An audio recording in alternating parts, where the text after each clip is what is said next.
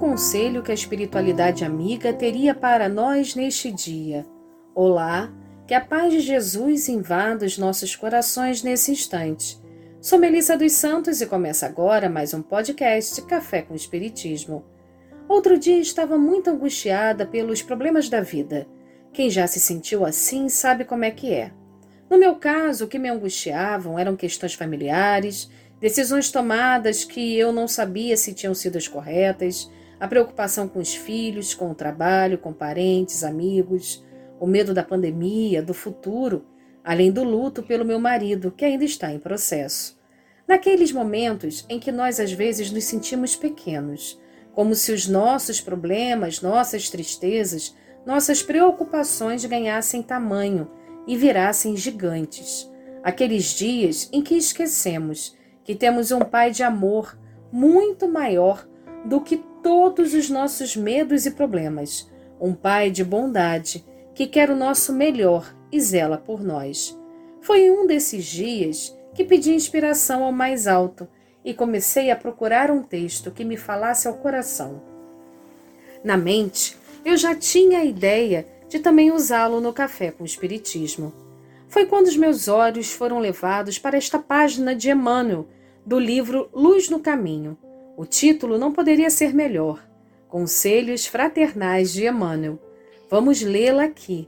Aqueles que puderem, fechem os olhos e sintam o carinho de cada palavra do nosso benfeitor. Pense como se fosse um recado fraterno de um grande amigo da espiritualidade, a nos dizer ao pé do ouvido e aquecer o coração. Abre aspas. Meu amigo, muita paz. Enquanto não se converter o homem no herdeiro divino, em plena posse das riquezas eternas e dons imperecíveis do Espírito, instituindo o reino do Senhor na terra, o clima do cristão constituir-se-á de lutas acerbas.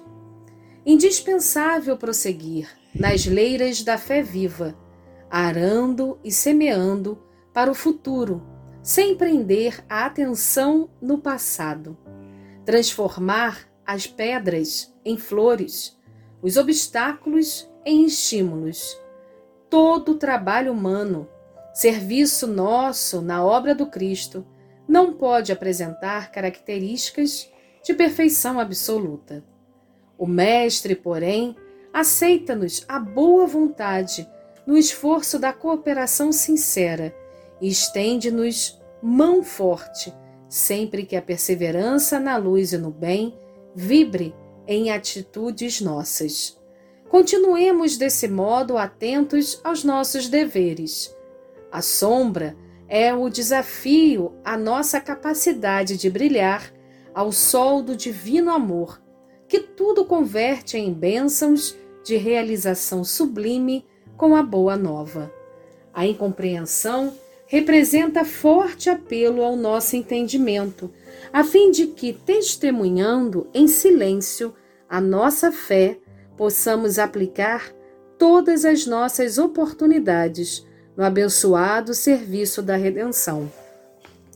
O desprezo é uma convocação à revelação das nossas possibilidades de amar como Jesus nos amou. O caminho é longo e a missão é complexa. Exigem desassombro e serenidade, confiança e otimismo, compreensão e fraternidade. Não te esqueças de semelhantes armas em teu ministério. Dissemina a boa semente, edifica no Espírito Eterno, ergue o teu santuário interior para o Mestre e atende às obrigações edificantes que te foram confiadas.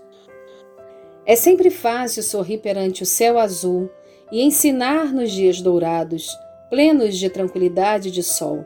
É por isso que raros aprendizes sabem servir sob a noite tormentosa e ao longo das horas repletas de dores e dificuldades de toda sorte.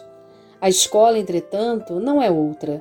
Peçamos ao Divino Amigo nos conceda força para negarmos a nós mesmos olvidando quanto possa constituir remanescentes de nosso passado delituoso e energia para nos glorificarmos em nossa cruz de cada dia, talhada nos testemunhos de trabalho a que fomos convocados na hora presente. Somente assim, meu irmão, poderemos seguir a luz dos nossos destinos, transformando-nos em viva mensagem do seu infinito amor, a benefício da terra de paz e fraternidade com o reino dos céus, nos bem-aventurados dias que virão. Fecha aspas. Confesso que quando terminei de ler esse texto pela primeira vez, senti como se tivesse recebido um abraço. Espero que o mesmo tenha acontecido a cada um de vocês. Nesses dias desafiadores em que estamos passando, que Jesus nos dê sabedoria e coragem e que consigamos marchar em frente, no caminho do bem, tendo esperança de dias melhores e certos de que não estamos desamparados.